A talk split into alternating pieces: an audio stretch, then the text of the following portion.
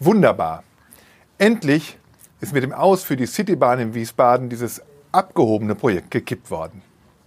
Eine Straßenbahn zwischen den beiden Landeshauptstädten, was soll das denn? Eine bessere Anbindung des Untertaunes an Wiesbaden? Wir rutschen im Winter viel lieber mit dem Auto die Platte runter. Dringlicher Ausbau des öffentlichen Nahverkehrs im Rhein-Main-Gebiet? Das soll der RMV mal schön in Frankfurt erledigen. Wir bleiben 19. Jahrhundert.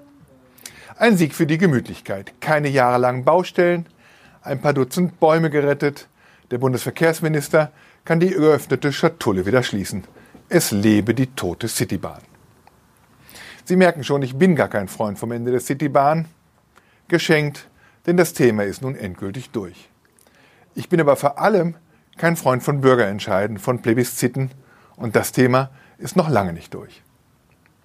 Meine grundsätzlichen Einwände gegen Bürgerentscheide kann ich am Beispiel der Citybahn ganz gut verdeutlichen. Warum sollte sich eine kontinuierlich alternde Gesellschaft, die lieber ihre Ruhe haben will, für jahrelange Baustellen und jahrelange Staus entscheiden? Welches Recht hat eine Stadtbevölkerung, allein über ein Zukunftsprojekt zu entscheiden, mit dem das Umland, in diesem Fall der Untertaun zu der Nachbarstadt Mainz, besser angebunden werden sollen?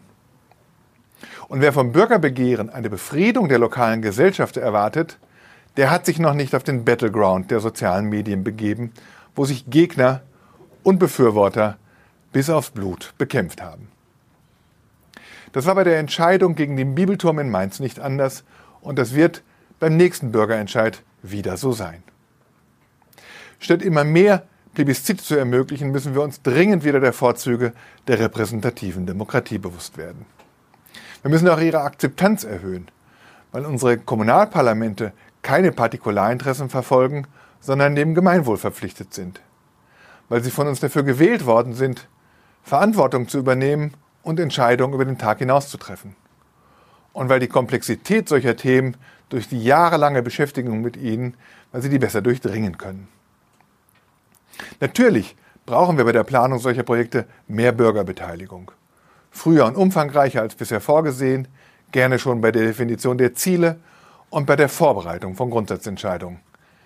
Aber bitte weniger Plebiszite, die immer erst um die Ecke kommen, wenn schon Jahre und Millionen investiert worden sind, wenn kurz vor Start alles wieder auf Null gestellt werden sollen. Weil Plebiszite dem Populismus Vorschub leisten und sei es nur dem Gemütlichkeitspopulismus, der da lautet, meine Stadt hat sich zwar schon immer verändert, aber jetzt soll bitte alles so bleiben, wie es ist. Das schwant inzwischen sogar den Grünen, trotz ihrer basisdemokratischen Wurzeln. Sie trauen sich nur noch nicht, das zu sagen.